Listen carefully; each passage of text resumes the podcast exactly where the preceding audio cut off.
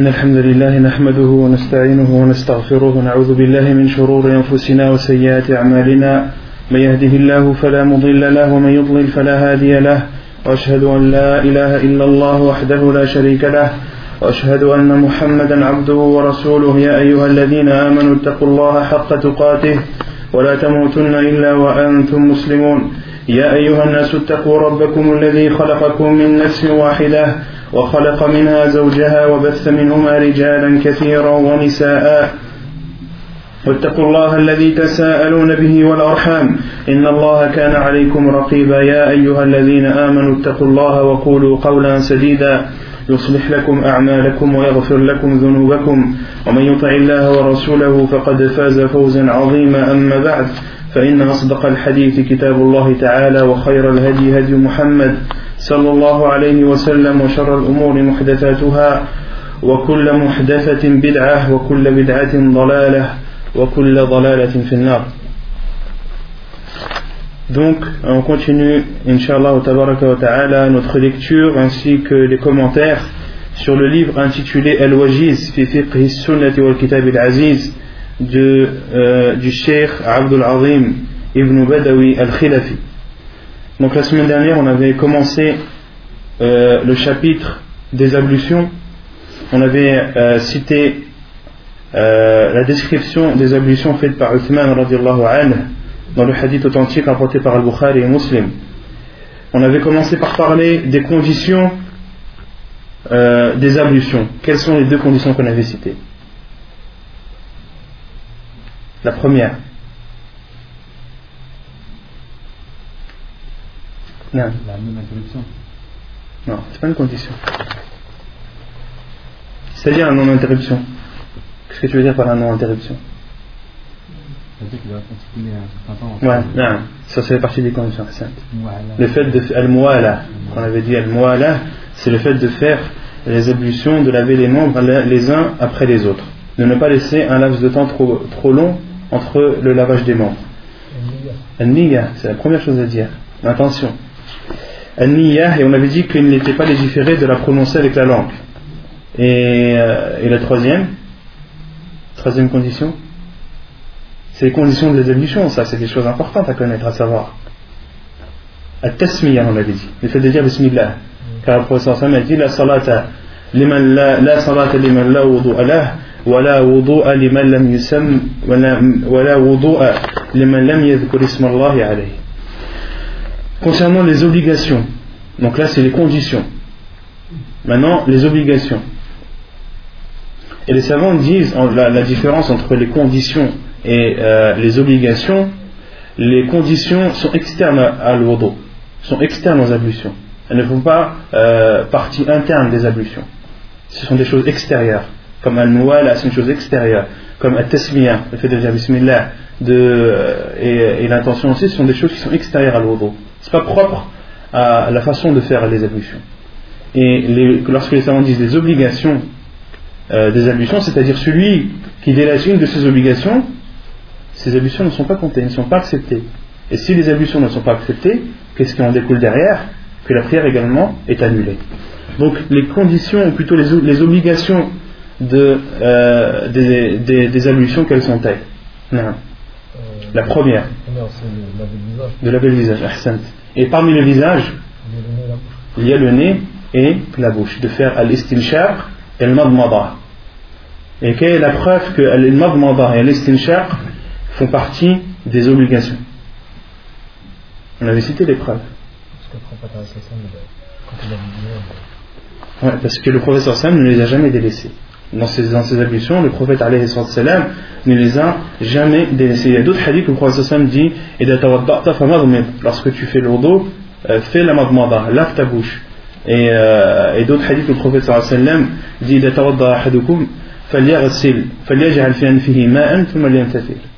Lorsque l'un d'entre vous fait ses ablutions, qu'il rentre, euh, qu'il introduit de l'eau dans son nez, puis qu'il la ressort. Donc ça, c'est la première euh, obligation parmi les obligations des ablutions de laver le visage. Et les savants, donc là je vous rajoute un peu plus de la semaine dernière, les savants ont défini le visage. Quant à sa largeur, c'est entre les oreilles, entre les deux oreilles. C'est la largeur du visage.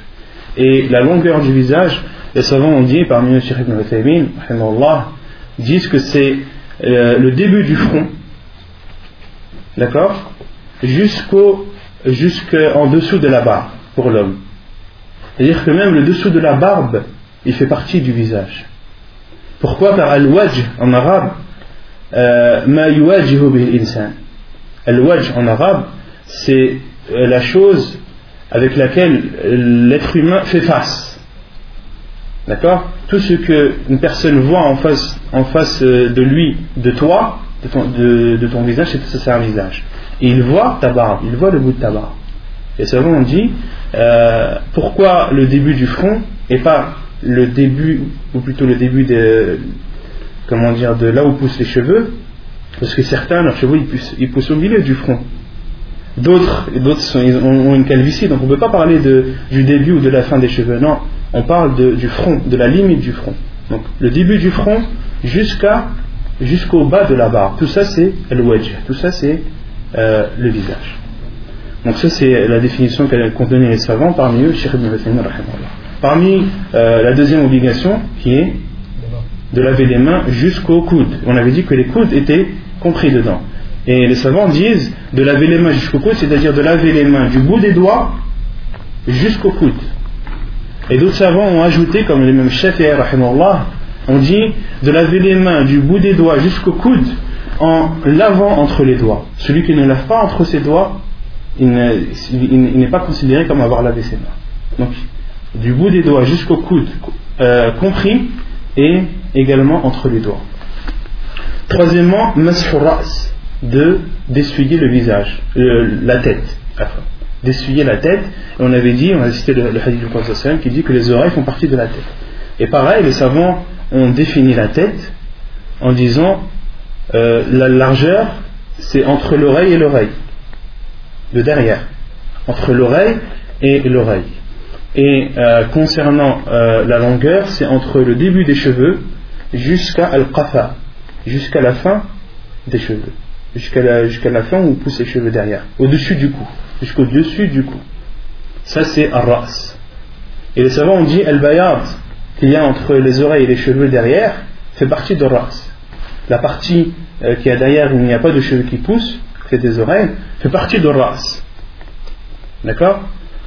Et euh, concernant, donc euh, l'homme doit essuyer sa tête, l'homme et la femme doivent essuyer sa tête. Et, la, description qui a été rapportée, le prophète lorsqu'il essuie sa tête, il prenait ses deux mains, fa'aqbala, celui qui a rapporté les ablutions du prophète a dit fa'aqbala bihima wa adbar. Il est parti avec ses mains en avant, puis en arrière plutôt, puis est revenu. D'accord? Et euh, les savants ont dit, la hikmah, la sagesse de ça, c'est que les cheveux qui sont au-dessus de la tête sont dans un sens. D'accord? Et les cheveux qui sont dans l'autre sont dans l'autre sens. D'accord? Quand vous faites comme ça, vous soulevez cela, vous soulevez les cheveux du dessus, et vous rabaissez, vous aplatissez les cheveux de derrière. Et quand vous revenez, vous relevez les cheveux de derrière et vous aplatissez les cheveux du dessus. Et les savants disent, lorsque tu, lorsque tu fais ça, lorsque tu fais cette façon, tu as à la fois essuyé le dessus des cheveux et l'intérieur des cheveux. Les savants disent, c'est ça la hikmah de, de faire un aller et un retour avec les deux mains. Donc ça, ça répond à la question que tu avais posée la semaine dernière. Est-ce que ça rentrait dans le Non, est-ce que, tu, est-ce que la personne devait faire l'aller-retour? Tu dis oui, et, et, je, te, je te par la parole des savants qui disent la, la sagesse dans, dans cela. Quant aux femmes, les savants disent que les femmes se plaignent de ça, de fait de, de, de, faire un aller, ça ne pose pas de problème, mais de revenir. Les femmes se plaignent de ça. Et les savants disent, pour, pour remédier à ce problème, il ne faut pas appuyer sur les cheveux lorsqu'on les essuie pour les femmes. Il suffit de les, toucher très légèrement, d'essuyer ses cheveux très légèrement en faisant un aller et un retour. Parce que les femmes, ça leur, fait mal et ça, ça nuit à leurs cheveux. Et concernant les femmes, les savants ont dit, parmi eux Cheikh ibn Uthaymi, tout ce qui dépasse, d'accord, tous les cheveux qui dépassent de l'endroit où ils poussent, c'est-à-dire à, la, base de la tête, en bas, au-dessus du cou, d'accord, les savants différencient entre l'endroit où poussent les cheveux, la base, et le bout des cheveux.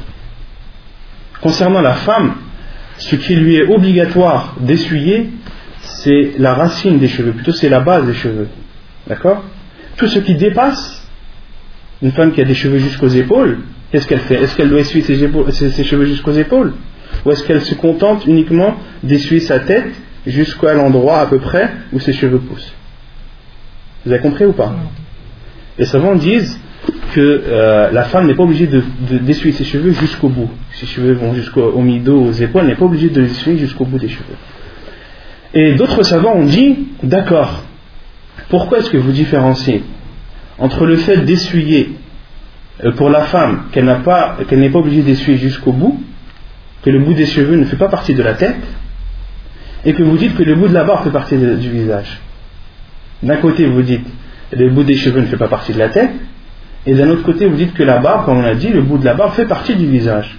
Et les savants ont répondu, tout simplement, que al-wajh en arabe, al-wajh c'est ce que la personne, c'est ce qui fait face, ce que la personne fait face. D'accord? Ce dont la personne fait face. Et ce dont la personne fait face, il y a la barbe. Contrairement à sha, ar-ra's, ar-ra's c'est, euh, c'est, euh, les savants disent, c'est l'endroit où poussent les cheveux. Du début, du dessus de la tête et du dessous. Tout, euh, l'endroit où poussent les cheveux, ça s'appelle ar-ra's. Et les savants ont rajouté encore un autre, plus. On dit ce qui pousse, mais en temps normal. Parce que vous allez trouver des personnes qui, sont, qui vont avoir des cheveux jusqu'au cou. Il y en a qui sont comme ça, qui sont poilus, qui sont, qui sont malades. Une personne qui a cette maladie, qui a des cheveux qui poussent dans le cou, ou qui est poilu, qui a le corps tout poilu, il y en a qui sont comme ça. Là, est-ce qu'on, qu'est-ce qu'on lui dit? On lui dit, toi, Torah, c'est tout ton corps Non. Non, c'est pour ça que les savants disent, c'est l'endroit où poussent les, cheveux, mais en temps normal. D'accord? Dans des conditions normales. On ne parle pas euh, de cas bien précis. Vous avez compris? Taïb. Ensuite, parmi les obligations que le, le euh, l'auteur a cité aussi, de frictionner la barbe pour l'homme. Euh, on avait dit que l'auteur, euh, parmi euh, l'auteur ainsi que Sheikh rahimallah, considérait que c'était une obligation pour l'homme de frictionner sa barbe.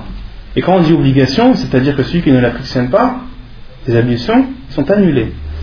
On avait cité que la plupart des savants, Jumhur al-Ulama, euh, parmi eux Sheikh Ibn Ubay, Sheikh Ibn Uthaymin et d'autres, disent que de frictionner la barbe n'est pas obligatoire. Il est préférable pour celui qui a une barbe fine, c'est-à-dire qui laisse euh, apparaître la couleur de la peau. Celle-ci, une, une personne qui a une barbe fine, il ne lui est pas obligatoire de frictionner sa barbe. Quant à celui qui a une barbe touffue, qui ne laisse pas apparaître le- la blancheur de son visage ou la couleur de son visage, celui-ci doit frictionner sa barbe. Doit, obligation. Obligation. non. Parmi aussi les obligations euh, qu'a cité l'auteur du livre, de d'essuyer entre, de laver entre les doigts, que ce soit les doigts de la main ou les orteils. D'autres savants ont dit non, ce n'est pas obligatoire, c'est seulement préférable. La plupart des savants disent que c'est préférable, mais euh, l'auteur du, livre utilise le hadith du prophète lorsqu'il- dit à un de ses compagnons. Il lui ordonne de laver entre ses doigts, entre les doigts de la main et les doigts et les orteils.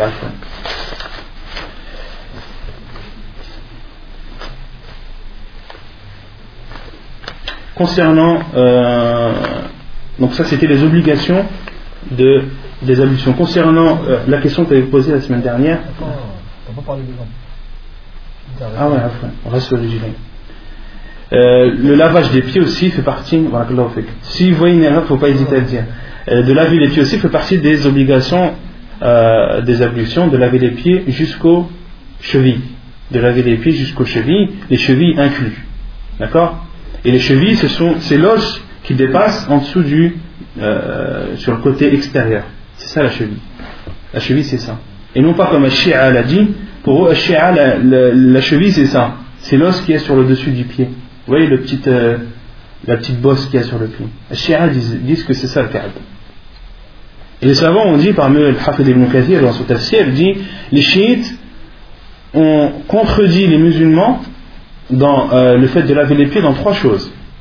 La première, ils ont dit que Al-Ka'b, c'est l'os qui est au- au-dessus du pied, là. La deuxième chose, c'est qu'ils disent euh, qu'il ne faut pas laver le pied, mais seulement l'essuyer. D'accord? Et la troisième chose, ils ne sont pas, ils ne considèrent pas l'autorisation d'essuyer sur les chaussettes, par exemple. Alors que celui qui a rapporté le hadith euh, où le professeur a essuyé sur ses chaussettes, sur al-khuf, on verra la définition de al-khuf après, c'est Ali anhu. C'est Ali anhu qui a rapporté ce hadith.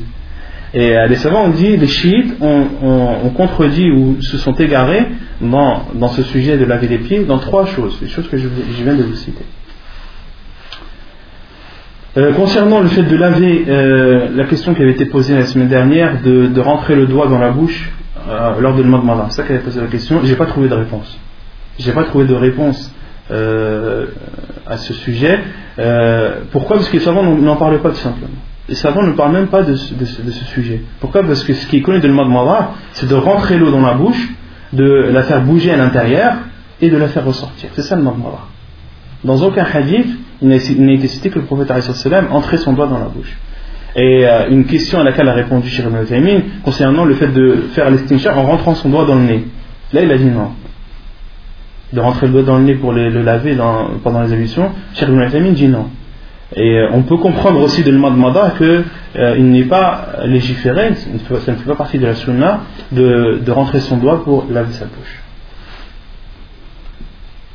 Euh, concernant aussi euh, al-mazh, on avait parlé de- d'essuyer sur al-imama. Euh, un frère avait posé la question sur la taqiyya, la taqiyya. Les savants disent que ce n'est pas autorisé d'essuyer sur la taqiyya. Pourquoi? Car euh, ce n'est pas une chose qui est difficile à enlever, contrairement au turban. Al-imama, euh, c'est une chose, le turban est une chose difficile à enlever. Et le prophète nous a autorisé d'essuyer dessus. Pourquoi? Car il est difficile de l'enlever. C'est euh, c'est une gêne d'enlever le, le turban, contrairement à l'imama et aussi contrairement à, à, à Tagia ou à Shashia qui est connu, ou bien à Shamar, ce que le, le voile que mettent, euh, que mettent les Saoudiens entre autres, ou les, les gens du Golfe, cela aussi n'est pas, il n'est pas autorisé d'essuyer euh, par-dessus. Non. Ça fait que pour les femmes, c'est autorisé. Pour les femmes, il y a un autre avis. Les, les femmes, les savants disent qu'il est autorisé pour la femme d'essuyer sur al-khimar. Mais le khimar, beaucoup de gens considèrent, ne connaissent pas la définition de khimar. Le khimar, euh, en arabe, c'est ce qui recouvre la tête. Le khimar, en arabe, c'est ce qui recouvre la tête. Et ce qui est connu des gens euh, ici en France, c'est quand on dit khimar, c'est la, femme qui se couvre son visage. Non, c'est pas ça le khimar. Le khimar, c'est le fait de se couvrir la tête. D'où euh, l'appellation de khamr quand on parle de l'alcool, du vin, al-khamr. Pourquoi? Et c'est on dit al-aql, car il recouvre la raison. Une personne qui boit trop d'alcool, elle devient sous, elle n'a plus de raison. Et les savants disent c'est pour cela que c'était appelé al-khamr. Pourquoi? Car il couvre, il couvre la raison, al-aql. Et les savants ont dit il est autorisé à la femme d'essuyer sur al-khimar. Et quelle est la preuve? Parce qu'il y a une preuve dans l'enseignement du prophète que al-khimar, c'est ce qui couvre la tête. La preuve c'est un hadith rapporté dans Sahih Muslim où le prophète euh, euh, où un des compagnons dit que le prophète salam. Le prophète a essuyé sur al-khuf, al-khuffayn. Al-khuffayn, les savants ont dit que c'est ce qui couvre le, pied euh, et qui est en cuir. Tout ce qui est en cuir et qui couvre le pied, s'appelle en islam al-khuf. Et dans le hadith, il était rapporté que le prophète a essuyé sur al-khuffayn et al-khimar, et sur le khimar. Le prophète met le khimar. Si on comprend nous comme on comprend les choses, euh, non. Al-khimar dans ce hadith, c'est-à-dire al-imama.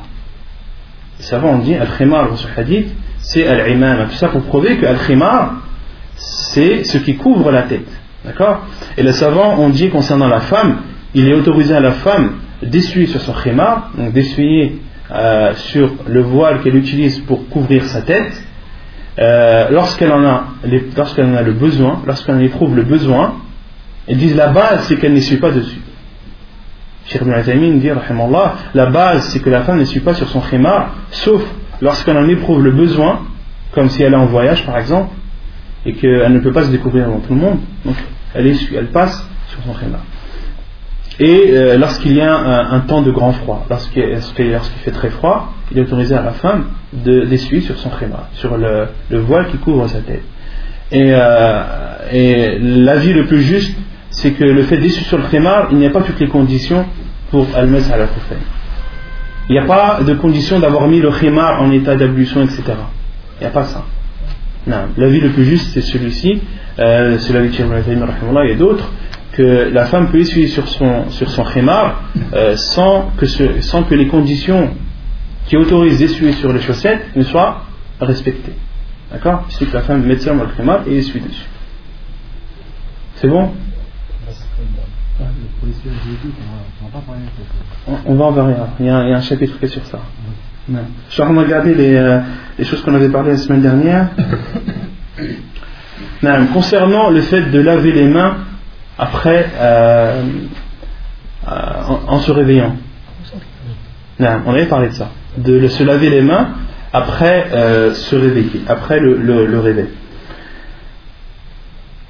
Les savants ont dit, parmi eux, Cheikh Ibn rahimahullah, on dit qu'il y a un hadith du prophète qui dit lorsque l'un d'entre vous se réveille, qu'il se lave les mains trois fois, car il ne sait pas où elles ont dormi. Comme ça, on, on traduit textuellement le hadith, c'est ça. Lorsque l'un d'entre vous se réveille, qu'il lave ses mains trois fois, car il ne sait pas où elles ont dormi. Et Cheikh Ibn rahimahullah, a une explication très pointilleuse, et l'a prise de Cheikh Ibn rahimahullah, et c'est une chose que j'ai appris entre temps, je ne savais pas la semaine dernière. Euh, Cheikh Ibn Uthaymin dit que le prophète salam nous a ordonné de nous laver les mains trois fois en nous réveillant. Il dit tout d'abord ça c'est euh, en se réveillant la nuit, du sommeil de la nuit, pas du sommeil du jour. D'accord? Et de deux, Cheikh Ibn Uthaymin dit et euh, à notre époque, une personne qui est bien habillée, qui dort bien habillée, on ne peut pas dire que lorsqu'elle dort, ses mains sont sales. Car on avait parlé de la saleté euh, dans les cours précédents. Pour qu'une eau soit sale, on avait dit qu'il faut que soit son goût, soit sa couleur, ou soit son odeur change. D'accord? Une personne qui se réveille la nuit, qui se réveille et se lave les mains, supposons qu'elle rentre ses mains dans euh, le récipient où elle va faire ses ablutions. Est-ce que l'eau va changer de couleur? Est-ce qu'elle va changer d'odeur? Est-ce qu'elle va, est qu'elle va changer de euh, donc la couleur, l'odeur et le goût? Est-ce qu'elle va changer de goût? Non.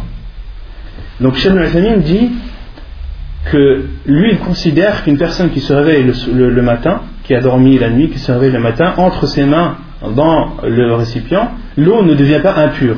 Mais il a fait une chose qui est interdite. Parce que le prophète nous a ordonné de nous laver trois fois les mains. Ensuite, la question qui vient euh, toute seule, pourquoi alors se laver les mains si ça ne salit pas l'eau? On comprend le de ne pas rentrer les mains, pourquoi? Parce que ça va salir l'eau. Mais les savants ont expliqué, ont dit que euh, ça c'est une chose raïbiya.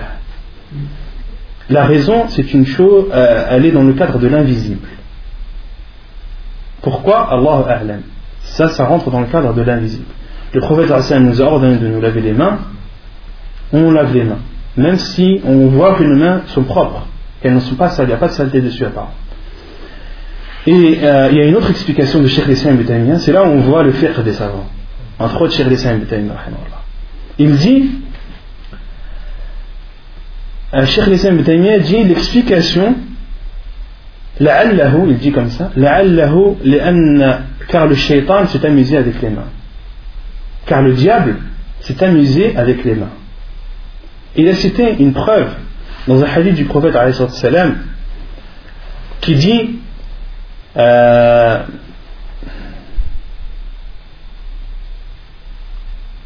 non. إذا استيقظ أحدكم من منامه فليستنفر ثلاثا فإن الشيطان يبيت على خيشومه Il y a un autre hadith du prophète rapporté par Sahih Muslim où le prophète dit lorsque l'un d'entre vous se réveille qu'il lave trois fois ses narines car le Satan a dormi dans ses narines car le diable a dormi dans ses narines et euh, Cheikh Islam a dit est-ce que l'un d'entre vous est-ce que l'un d'entre nous euh, ressent le fait que Shaitan dort dans ses narines non, personne ne le ressent d'accord? Mais le prophète nous a ordonné lorsqu'on se réveille de laver trois fois les narines, de faire trois fois l'istinshaq et l'istinthar. Malgré que on n'a pas senti que le diable euh, a dormi dans nos narines. Il en est de même pour le fait de laver les mains en se réveillant. On se lave les mains parce que le prophète nous l'a dit, il nous a dit il ne sait pas où ses mains ont dormi. Et il dit pourquoi? Car le shaitan s'est amusé avec les mains. Et si le prophète nous a ordonné de nous laver les mains, c'est qu'il y a une raison. Même si cette raison on ne la connaît pas, même si la saleté on ne la voit pas, comme le fait que le diable a dormi dans nos narines, on ne le sent pas, on ne le voit pas, on ne le sent pas physiquement, mais on, on, lave quand même les narines. C'est pareil pour les mains. Vous avez compris Donc ça c'était une feuille que je voulais vous apporter. Non.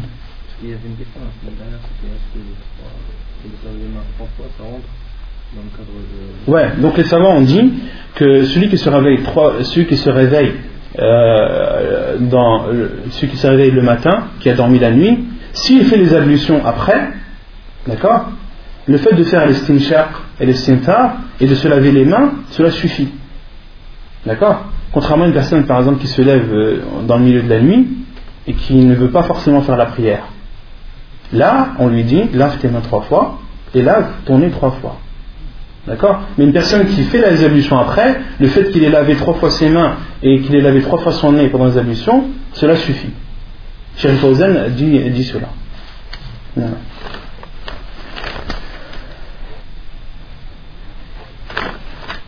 Donc là, le cours quasiment il va être sur euh, le récapitulatif. On avait posé une question sur le fait que quand tu sors de toilette, quand tu sors de toilette, tu laves normalement trois fois avant de rentrer dans la récipient. Ceux qui sortent des toilettes Ceux qui ont été aux toilettes, quand ils sortent des toilettes, avant de rentrer leurs mains dans la réception pour faire le beau, ils lavent trois fois leurs mains. Allah, ils ont un délai sur ça Donc là, c'était les obligations de, des ablutions. Concernant les, euh, choses, euh, les sunan, les choses euh, préférables, on avait parlé de siwak. On avait parlé de laver trois fois les mains au début de l'eau donc laver trois fois les mains au début de l'eau ce n'est pas une obligation, mais c'est une sunna. D'accord? C'est de laver les mains jusqu'au coude, du bout des doigts jusqu'au coude, qui est une obligation. Euh, troisièmement, le fait de faire le madmada, l'istinshaq et l'istinthar avec une seule euh, avec une seule poignée. De laver la bouche et le nez en une, avec une seule poignée trois fois de suite. D'accord? On avait dit qu'il n'y avait aucun hadith dans la science du professeur qui stipulait le fait de laver la bouche avec une poignée, puis reprendre une autre poignée et laver le nez. Non. La sunna, c'est avec une seule poignée, de laver à la fois la bouche et le nez. On avait cité la, parole de Cheikh qui dit que celui qui, éprouve des, difficultés à faire cela, il est autorisé de faire une poignée pour la bouche et une poignée pour le nez. Non. bouche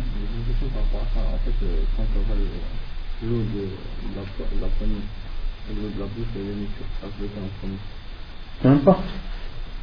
Peu importe, il n'y a pas d'ordre. Il n'y a pas d'ordre.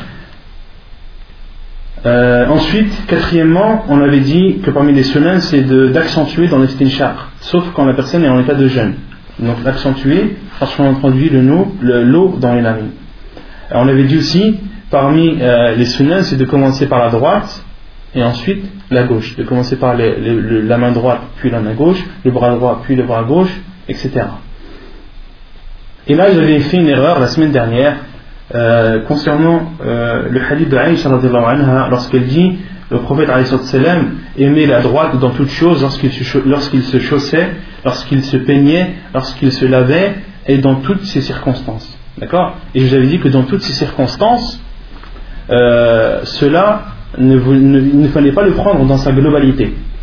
Je vous avais dit que dans toutes ces circonstances, il ne fallait pas le prendre dans sa globalité parce qu'il y a des cas où le prophète commence par la gauche. D'accord Et je vous avais dit que le prophète euh, avait dit que lorsque l'on rentre dans l'endroit où on fait ses, euh, ses, besoins, de commencer par le pied gauche. Mais ça, c'est pas un hadith. C'est une erreur de ma part. Moi, ce que je voulais dire, c'était qu'il y a un hadith du prophète qui interdit de faire l'estinja avec la main droite. On avait vu ce hadith que le professeur Sam a interdit de faire l'estinja, de laver ses parties intimes avec la main droite. Autrement dit, de laver avec la main gauche. Donc, cela prouve que le hadith de qui dit dans toutes ces circonstances, il ne faut pas le prendre dans sa globalité, parce qu'il y a des circonstances où le Sam utilise sa main gauche. D'accord? Quant au fait de rentrer euh, aux toilettes en commençant par le pied gauche, il n'y a pas de hadith à ce sujet. D'accord? Les savants ont dit, le prophète commençait par la droite pour faire les bonnes choses et commencer par la gauche pour les choses qui sont répugnantes ou désagréables. On avait parlé aussi de Addelk, le fait de passer la main, de frotter le membre que l'on lave dans les ablutions. Elle dit que Delk, c'était une sunna. De frotter, c'était une sunna. Ce qui était obligatoire, c'est que l'eau recouvre le membre. Euh, euh, ensuite, de laver trois fois, euh, ou bien deux fois, ou bien une fois. On avait dit que tout cela était apporté dans le sens du prophète.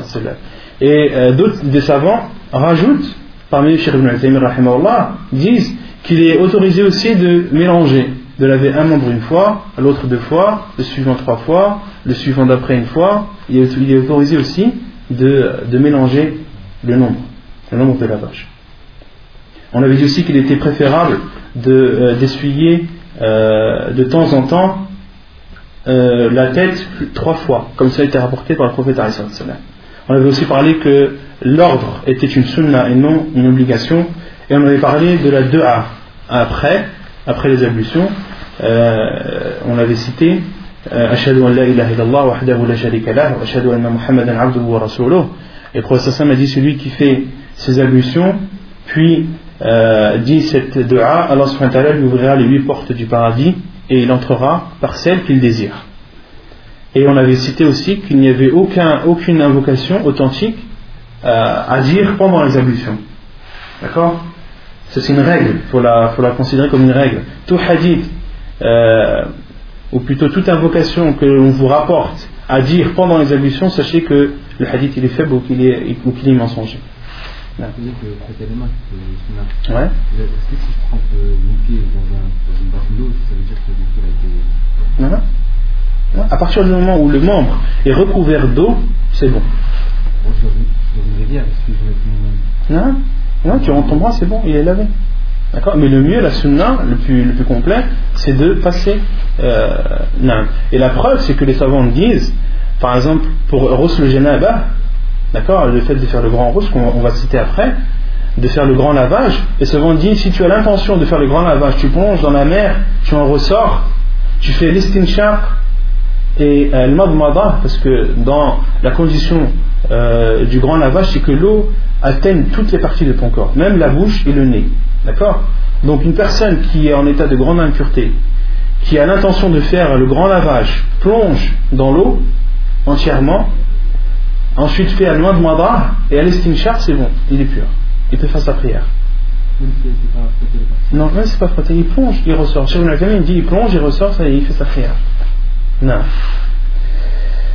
Donc ensuite, la dixième sunnah, قال المؤلف صلاة ركعتين بعده لقول عثمان بعد بعد أن علمهم صفة وضوء رسول الله صلى الله عليه وسلم قال رأيت النبي صلى الله عليه وسلم توضأ نحو وضوء هذا وقال وقال النبي صلى الله عليه وسلم من توضأ نحو وضوء هذا ثم قام فركع ركعتين لا يحدث فيهما نفسه غفر الله له ما تقدم من ذنبه وعن أبي هريرة رضي الله عنه أن النبي صلى الله عليه وسلم قال لبلال عند صلاة الصبح يا بلال أخبرني بأرجى عمل عملته بأرجى عمل عملته في الإسلام فإني سمعت دفن عليك بين يدي في الجنة. قال ما عملت عملا أرجى عندي أني لم أتطهر طهورا في ساعة من ليل أو نهار إلا صليت بذلك الطهور ما كتب لي أن أصلي. حديث صحيح رواه البخاري ومسلم. Donc parmi les sunan de l'odo, parmi les choses préférables après les ablutions, c'est de prier, de prier deux rak'at. La preuve est le hadith de Uthman lorsqu'il a décrit les ablutions du prophète sallallahu alayhi wa sallam, il a dit, et le prophète sallallahu alayhi wa sallam a dit, celui qui a fait ses ablutions comme je viens de le faire, puis fait deux raka'at sans parler à lui-même, on avait expliqué cela la semaine dernière, c'est-à-dire que son esprit ne soit pas préoccupé, ne soit pas dérangé par les choses de cette vie d'ici-bas. Celui qui, après avoir fait ses ablutions, euh, prie deux raka'at euh, en étant concentré dans sa prière, Allah lui pardonnera euh, tous ses péchés antérieurs, les, petits péchés bien sûr, non les grands. Et la preuve aussi, le hadith d'Abu Hurairah qui dit que le prophète a dit à Bilal lors de Salat al-Subh il lui a dit Oh Bilal, informe-moi de l'acte que tu fais auquel tu espères le plus de récompense en islam.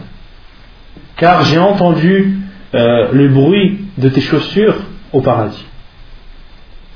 Et Bilal a dit Je n'ai jamais fait l'acte euh, par lequel que je fais et dont j'espère euh, le plus d'être récompensé, c'est qu'à chaque fois que j'ai fait mes ablutions, que ce soit la nuit ou le jour, je prie après, après ces ablutions deux rak'at. Je prie ce qu'Allah euh, m'a autorisé à prier. M'a autorisé à prier. Et euh, les savants ont cité beaucoup de, de- de choses à retenir de ce hadith. Parmi ces choses, c'est que Bilal anhu fait partie des gens du paradis. Ça, c'est une preuve que Bilal fait partie des gens du paradis. Et euh, ceux qui sont au paradis, qui ont été informés euh, qu'ils faisaient partie des gens du paradis, il n'y a pas seulement les dix qui ont été cités dans le, prophète, dans le hadith du prophète sallam. Lorsqu'il cite les dix, il dit Abu Bakr fil Jannah, Omar fil Jannah, Uthman fil Jannah, Ali fil Jannah. Et il cite les dix. Il n'y a pas que ces dix-là, il y en a d'autres. Parmi eux, Bilal. La preuve est ce hadith du prophète sallam. Et parmi aussi les choses que les savants retiennent de ce hadith, c'est justement qu'il est autorisé de prier à toute heure, lorsque la prière a une cause. Lorsque la prière fait partie, euh, lorsque la prière a une cause, c'est-à-dire, ici en l'occurrence, lorsque la, personne fait ses ablutions, il lui est autorisé de faire deux rak'at après, quelle que soit euh, l'heure de la journée. Même si ce sont des horaires où il a été rapporté qu'il était déconseillé de prier euh, pendant. Vous avez compris? Donc ça c'était les sunnahs de l'ordre des ablutions. Ensuite, le cheikh va parler de ce qui annule les ablutions. Non. Dans le hadith, dit euh, je, je prie ce qu'Allah m'a autorisé à prier. Non. Il ne dit pas deux cas. C'est un autre hadith. Ah, ok. Il y a un autre hadith où Bilal explique et dit rak'atayn. Voilà. Ce qui annule les ablutions. نواقضه أولا ما خرج من السبيلين القبل والدبر من بول أو غائط أو ريح لقول الله تعالى أو جاء أحد منكم من الغائط وهو كناية عن قضاء الحاجة Donc la première chose qui annule les ablutions, premièrement, c'est tout ce qui sort des deux orifices. Tout ce qui sort des deux orifices, de devant et de derrière. Et euh, dans ce sujet, lorsqu'on parle de ce sujet, euh, il n'y a pas lieu d'avoir honte. Quand Allah n'a pas honte de la vérité. Et ces choses, même si elles sont intimes, même si ce sont des choses euh, que la personne, comment dire, est gênée de dire, en islam, il n'y a pas de gêne à ce sujet lorsqu'il s'agit d'apprendre sa religion. D'accord? Il y a des, des, des- des femmes, des compagnons qui sont venus demander au prophète des questions que des femmes à notre époque n'oseraient jamais demander. Et elles sont venues le demander à qui? Au prophète sallam. Au prophète sallam. Et on verra, Inch'Allah, ces hadiths. Donc là, on va, on va parler de ce qui annule les ablutions. D'accord? Lorsqu'on parle des orifices, c'est tout ce qui sort euh, du sexe et ce qui sort de l'anus. Et le cheikh dit que ce soit de l'urine, des excréments ou bien des gaz. Tout ce qui sort des deux orifices, que ce soit de l'urine, des excréments ou, euh, ou des gaz, cela annule, cela annule les ablutions. Et d'autres savants ont dit, même s'il y a une autre substance qui sort, cela annule les ablutions aussi. Par exemple, ceux qui sont malades, qui ont euh, par exemple des maladies euh, d'estomac ou qui ont un cancer d'estomac, etc., a du sang qui sort de leur anus. Les savants disent, ce sang-là, il, il annule les ablutions. Même si ce n'est pas des excréments, ça annule les ablutions. La preuve est la parole d'Allah subhanahu wa ta'ala dans Surat al-Ma'idah, le verset 6, où si l'un de vous revient du lieu où il a fait ses besoins, ou si l'un de vous revient du lieu où il a fait ses besoins, c'est-à-dire euh, revient du lieu où est sorti euh, de ces deux orifices, soit euh, de l'urine, des excréments ou bien des gaz. ولقول النبي صلى الله عليه وسلم لا يقبل الله صلاة لا يقبل الله صلاة أحدكم إذا أحدث حتى يتوضأ فقال رجل من حضرموت ما الحدث يا أبا هريرة قال فساء أو ضراط حديث صحيح رواه البخاري ومسلم la preuve dans la sunna est le hadith du prophète raconté par Abu Hurairah où le prophète dit Allah n'accepte pas la prière de l'un d'entre vous lorsqu'il il a ahdatha il a ahdatha et les savants disent ahdatha c'est-à-dire tout ce qui sort des deux orifices. Al-hadath c'est tout ce qui sort des deux orifices. Donc le prophète a dit Allah n'accepte pas la prière de l'un d'entre vous, c'est-à-dire lorsque, quelque chose sort de ces deux orifices, jusqu'à ce qu'il fasse ses ablutions. Et un homme a demandé à Abu Hurairah qui a rapporté ce hadith, un homme de Hadramout, du Yémen, une ville qui s'appelle Hadramout, au Yémen, euh, un homme a dit Ô oh Abu Hurairah, qu'est-ce que le hadith? Qu'est-ce que le hadith? Et Abu Hurairah a répondu Fusa'un ou durat. Fusa'un ou durat. Et les savants ont expliqué Fusa'un ou durat. Parmi eux, Cheikh ibn Uthaymin a dit Fusa'un, c'est un gaz qui sort sans bruit, sans faire de bruit. Et durat, c'est un gaz qui sort en faisant du bruit. Et Abu Hurairah, les savants ont dit qu'Abu Hurairah a donné cette réponse à titre d'exemple uniquement. Parce que si on considère, si on ne considère pas la réponse d'Abu Hurairah comme étant un exemple, on restreint al-hadath au gaz. D'accord? On a dit al-hadath, c'est tout ce qui sort des deux orifices, que ce soit de l'urine, des excréments ou du gaz. D'accord? Ça, c'est ce que les savants ont dit. Abu Hurairah dans le hadith a été questionné qu'est-ce que le hadath Il a répondu c'est un gaz qui sort sans bruit, fusa'un, audorat, ou un gaz qui sort avec le bruit, avec du bruit. Les savants ont dit hada lil mithal. Abu Hurairah a répondu par cette réponse pour donner un exemple et non pas pour donner la définition de l'hadith. Compris كما ينقضه خروج المذي والودي عن ابن عباس رضي الله عنهما قال المني والودي والمذي أما المني فهو الذي منه الغسل وأما الودي والمذي فقال اغسل ذكرك أو مذاكيرك وتوضأ وضوءك للصلاة Donc, on avait déjà parlé de ce hadith. Euh, parmi les choses qui annulent les ablutions, il y a al-madhi et al-wadi. Qui connaît la définition d'al-madhi et al-wadi On a vu ça. Al-madhi. Vous avez oublié Al-madhi, on a dit que c'était le liquide qui sortait de l'homme ou de la femme un liquide euh, léger, blanc, gluant, qui sort, euh, qui sort du sexe lorsque la personne éprouve du plaisir.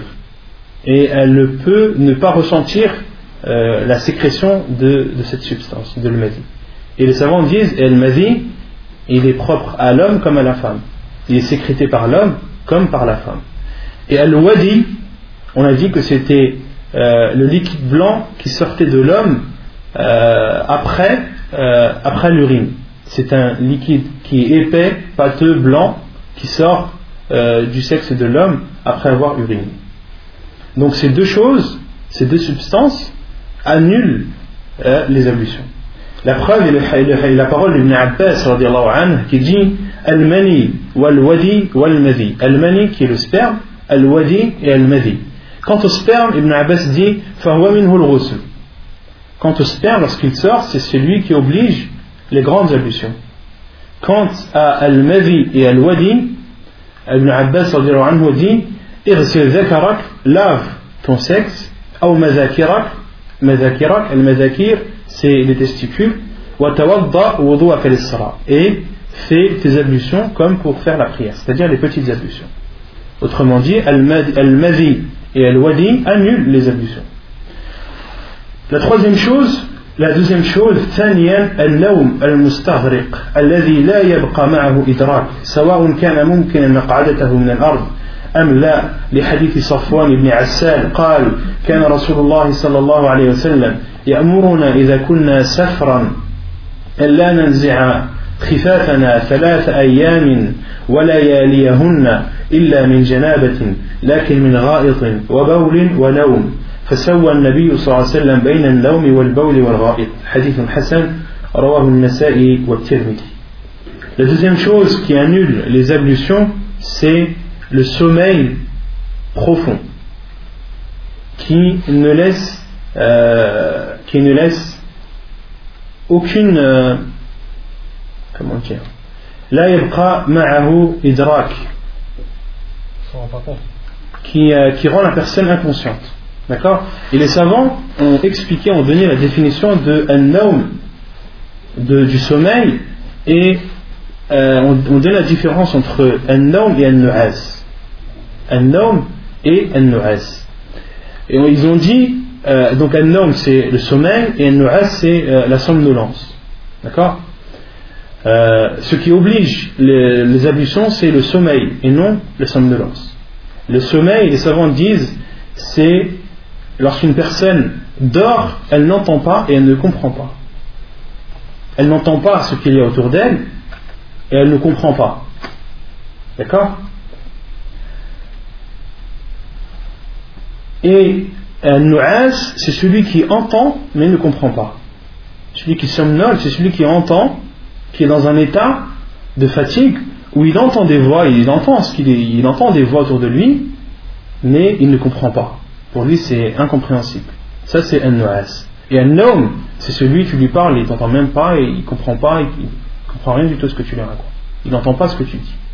Celui qui dort euh, à tel point qu'il n'entend pas et qu'il ne comprend pas, qu'il perd connaissance, il doit faire ses ablutions. Cela annule ses ablutions. Quant à nu'as, euh, cela n'annule pas les ablutions.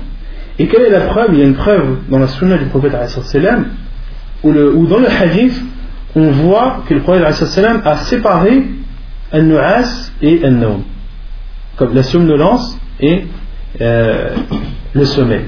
La preuve est le hadith où le prophète a dit Lorsque l'un d'entre vous somnole lorsqu'il prie, qu'il dorme. Alayhi wa sallam a dit إذا إذا صلى أحدكم إذا نعس أحدكم وهو يصلي فليرقد Donc le prophète sallam a séparé entre al-nu'as, entre la somnolence et le sommeil. Pourquoi qu'il a dit celui qui somnole pendant sa prière, qu'il dorme. D'accord Donc ça veut dire qu'il ne dormait pas. Si le prophète sallam lui ordonne de dormir.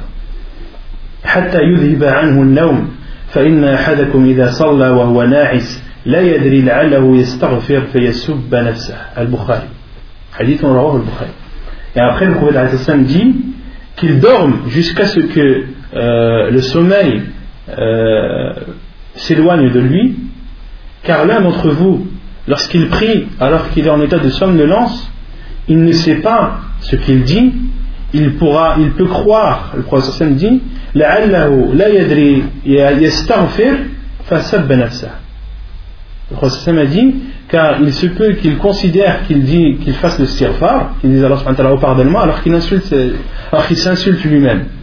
Le prophète a dit ça a dit car l'un d'entre vous lorsqu'il prie alors qu'il est en état de somnolence il peut croire d'accord il peut croire qu'il dit astaghfirullah alors qu'en vérité euh, lorsque tu écoutes ses paroles il est en train de s'insulter lui-même alors qu'il est en état de prière d'accord?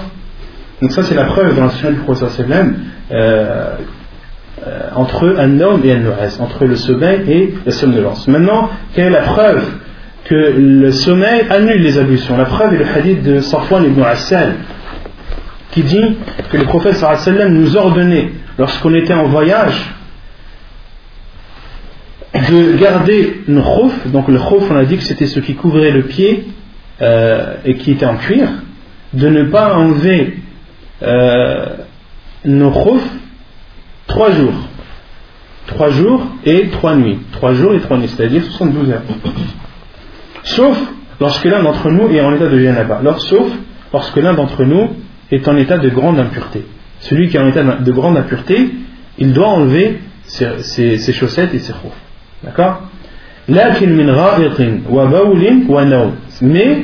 donc, euh, Safwan ibn Assel dit, mais le prophète sallam euh, nous ordonnait de garder nos khouf lorsque l'on urinait, lorsque euh, euh, de l'excrément, lorsqu'on allait faire nos besoins, c'est-à-dire urine et excrément, ou naum, et lorsqu'on dormait.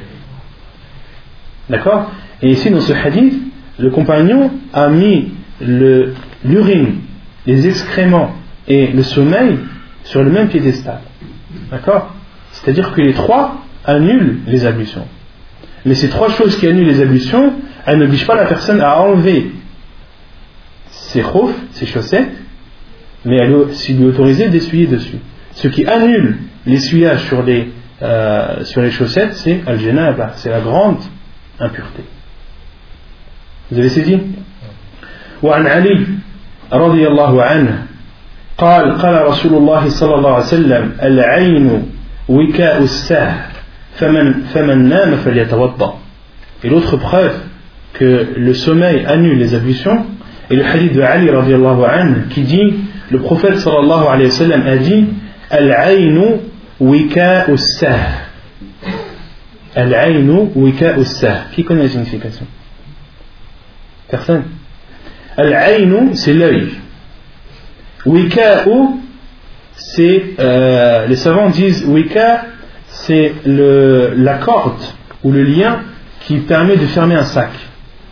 D'accord Lorsque vous prenez un sac et vous le fermez, vous mettez, vous, vous, enroulez une corde autour et vous fermez le bout. D'accord Et le prophète a dit Et c'est un des noms euh, du derrière. Un des noms du derrière. Et le prophète a dit Al-ayn wika L'œil est le lien, si vous voulez, du derrière. Les savants ont dit, ont expliqué Al-ma'na al-yaqara wika الدبر أي حافظة ما فيه الخروج لأنه ما دام مستيقظا أي حافظا ما فيه من الخروج لأنه ما دام مستيقظا أحس بما خرج منه comme l'a dit euh, Sahib Al-Aoun al-Ma'boud celui qui a expliqué Sunan Abi Daoud a dit le sens c'est à dire que le réveil le réveil lorsque, lorsque le prophète a parlé de l'œil il a parlé du réveil parce qu'une personne qui qui dort, en général, elle dort les yeux fermés. Il y en a qui dorment les yeux ouverts, mais en général, la personne dort les yeux fermés. Donc le sens, c'est que le réveil préserve et euh, surveille le derrière. C'est-à-dire, lorsque tu es réveillé, tu sais ce qui sort de toi. D'accord? Tu sais ce qui sort de toi. Autrement dit, lorsque tu dors, c'est comme si tu avais ouvert le sac. D'accord Il n'y a plus rien qui empêche. Il n'y a plus rien qui empêche qu'il y a dans le sac de sortir. D'accord? Et ce qui empêche le sac de, ce qu'il y a dans le sac de sortir, c'est euh, la corde. Et autrement dit, le prophète a donné une métaphore, autrement dit, c'est le fait que la personne soit en état d'éveil. Lorsque la personne est en état d'éveil, elle sait ce qui sort de son corps. Contrairement à lorsqu'elle dort, là, il n'y a, plus possibilité de vérification. Une personne qui dort, ne sait pas ce qui sort de, son corps. Et le prophète a dit Celui qui dort, qu'il fasse ses ablutions. Celui qui dort, qu'il fasse ses ablutions.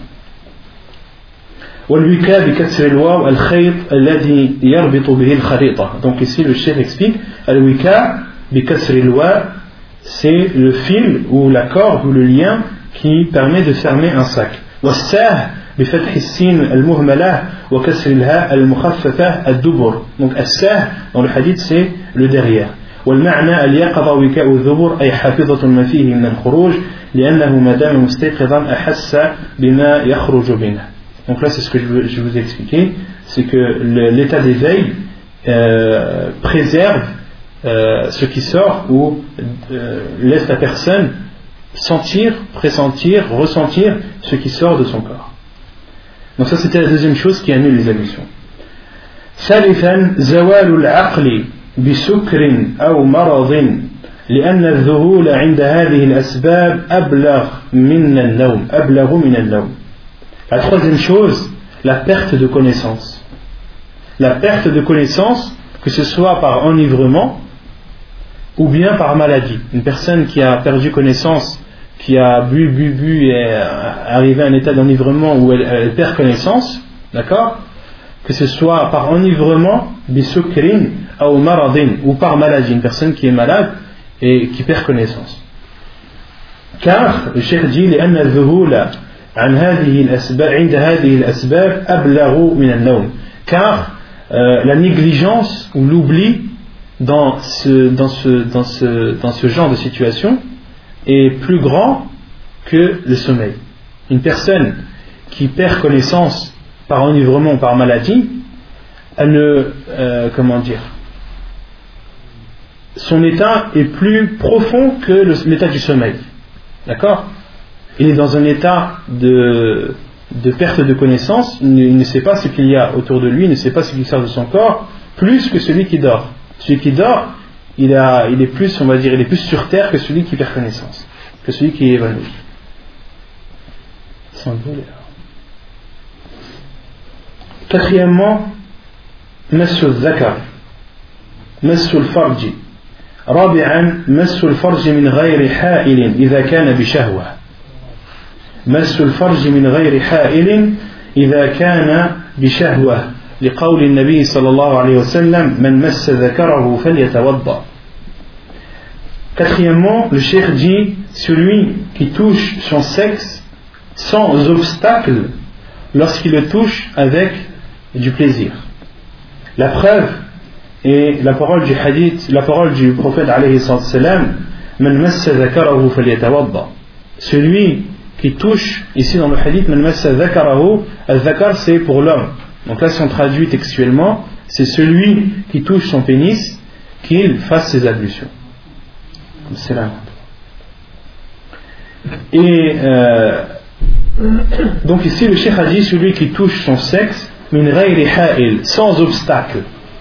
D'accord? Autrement dit, celui qui touche son sexe à travers son vêtement, cela n'annule pas ses ablutions. On est d'accord?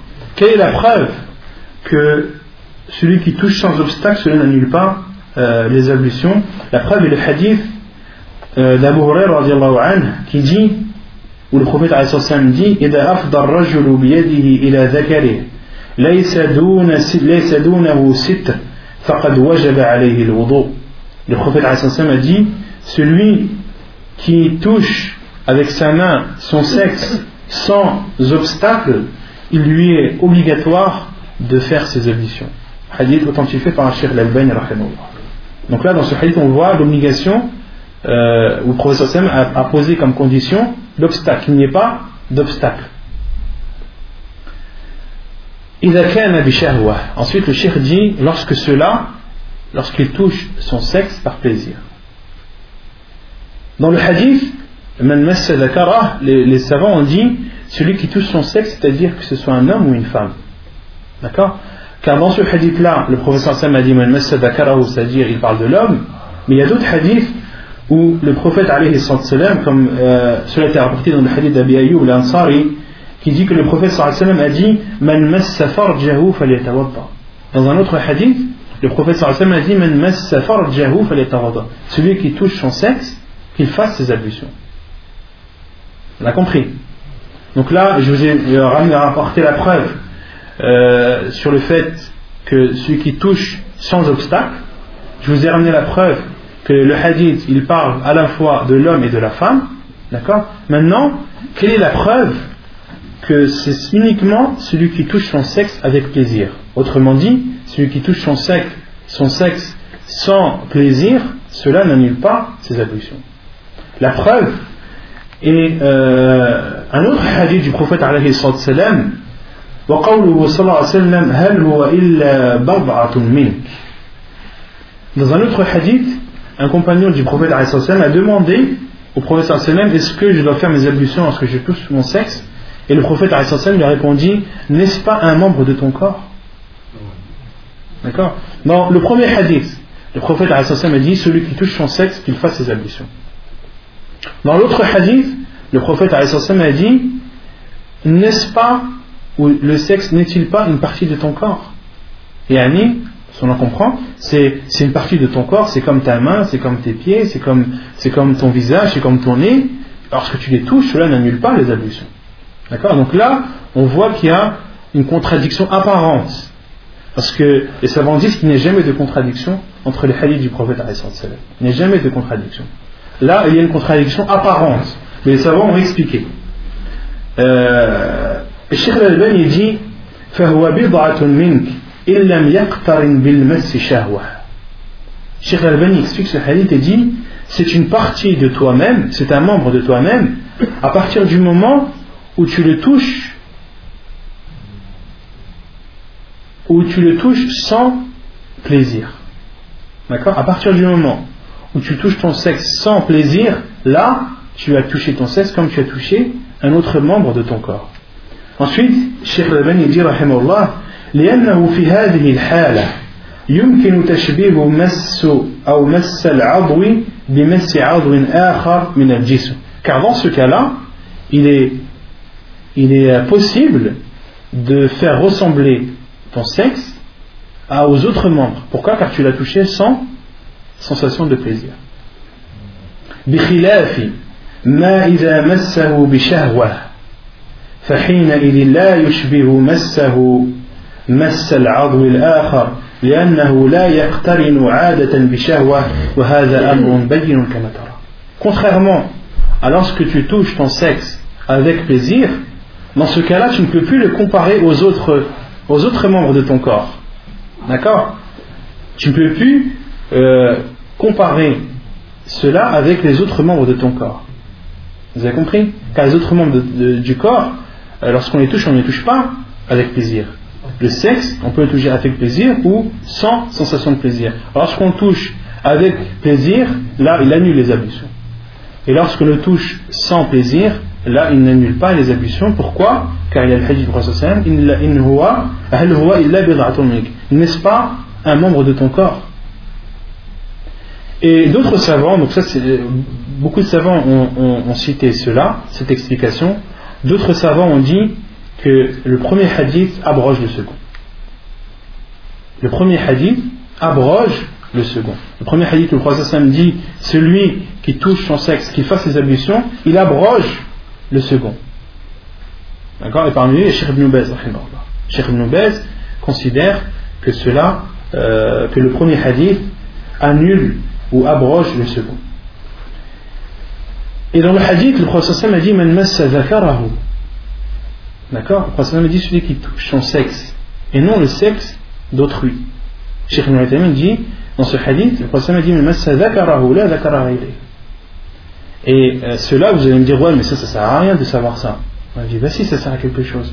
Une femme qui lave son petit enfant et qui le lave et elle lui lave son sexe, qu'est-ce qu'on lui dit? Est-ce qu'on dit qu'elle doit refaire ses ablutions ou non? Certains savants disent oui, elle fait ses ablutions. Parmi eux, Cheikh il dit euh, de toucher son sexe ou le sexe de, quelqu'un d'autre, cela annule les ablutions. Mais l'avis le plus, le plus juste, Inch'Allah, euh, comme le dit Cheikh Ibn rahimahullah, c'est qu'une femme, lorsqu'elle lave son enfant et qu'elle touche le sexe de son enfant, cela n'annule pas les ablutions. Car le hadith prophète dit celui qui touche son sexe. Et euh, Ibn donne une autre, autre, euh, une autre information, il dit de toucher les testicules n'annule pas les ablutions. Car le prophète a dit celui qui touche son sexe et non les testicules. Non, dit et non les testicules.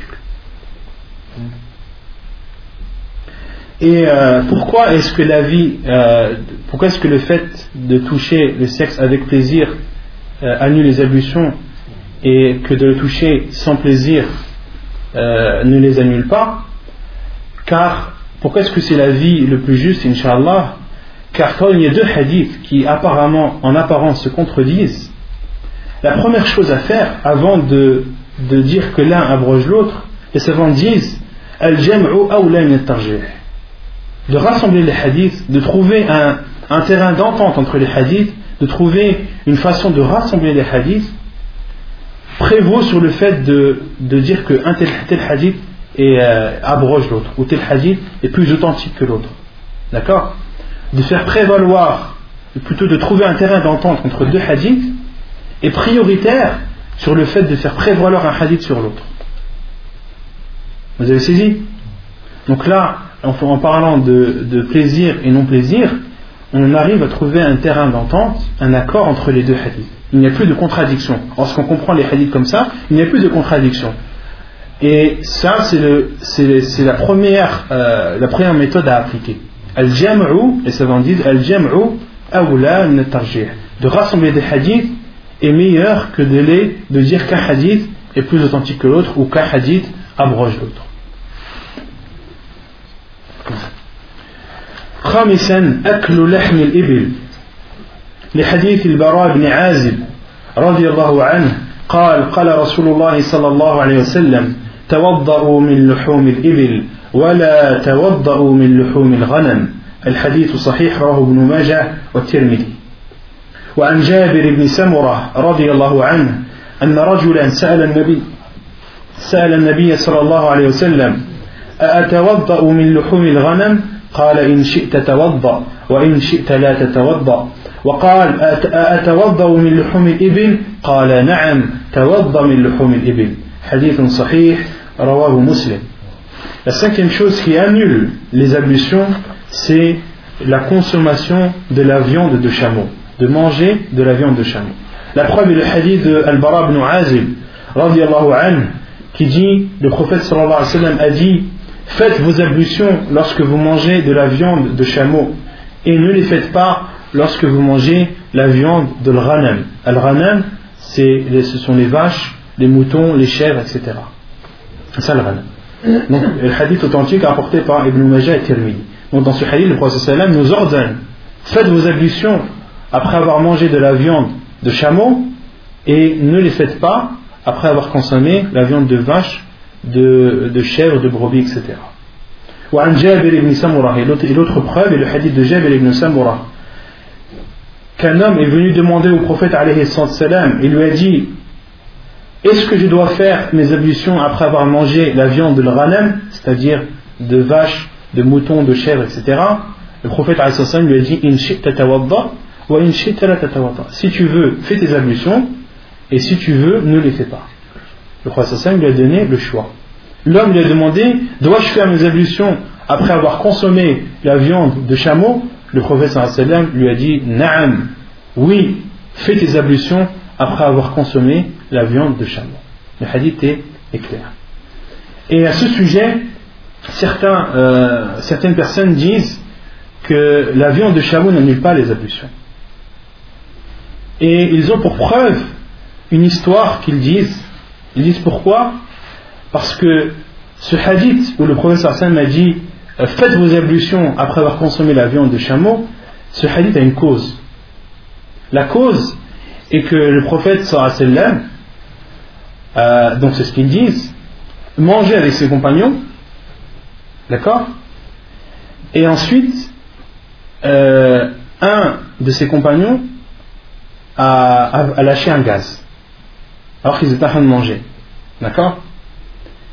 Et ils disent que le professeur a eu honte de lui dire Lève-toi, va faire tes ablutions. Et il aurait soi-disant dit à ses compagnons Celui qui a mangé la viande de chameau, qu'il fasse ses ablutions. Pour, que, pour ne pas que cette personne qui a, qui a, qui a, qui a lâché un gaz ne soit, euh, ne soit spécifiée. D'accord? Ne soit désignée. Pour que ça passe, euh, ça passe bien. Et les savants ont dit et souvent on dit cette histoire elle est fausse.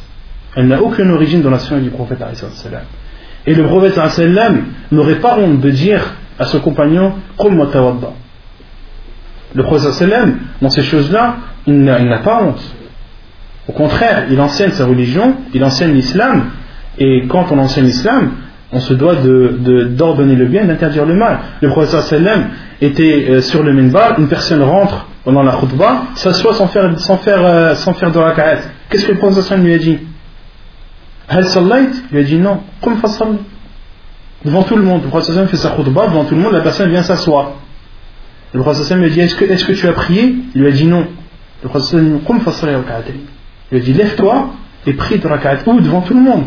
Khutbah de Jumu'ah. Si on fait ça à quelqu'un, à la fin, il va les, il va régler, il va les régler à l'imam à la fin de la prière. Non, le prophète sallam, en aucun cas cette histoire est vraie. ونكتفي بهذا القدر وصلى الله وسلم وبارك على نبينا محمد وعلى آله وصحبه أجمعين وآخر دعوانا أن الحمد لله رب العالمين.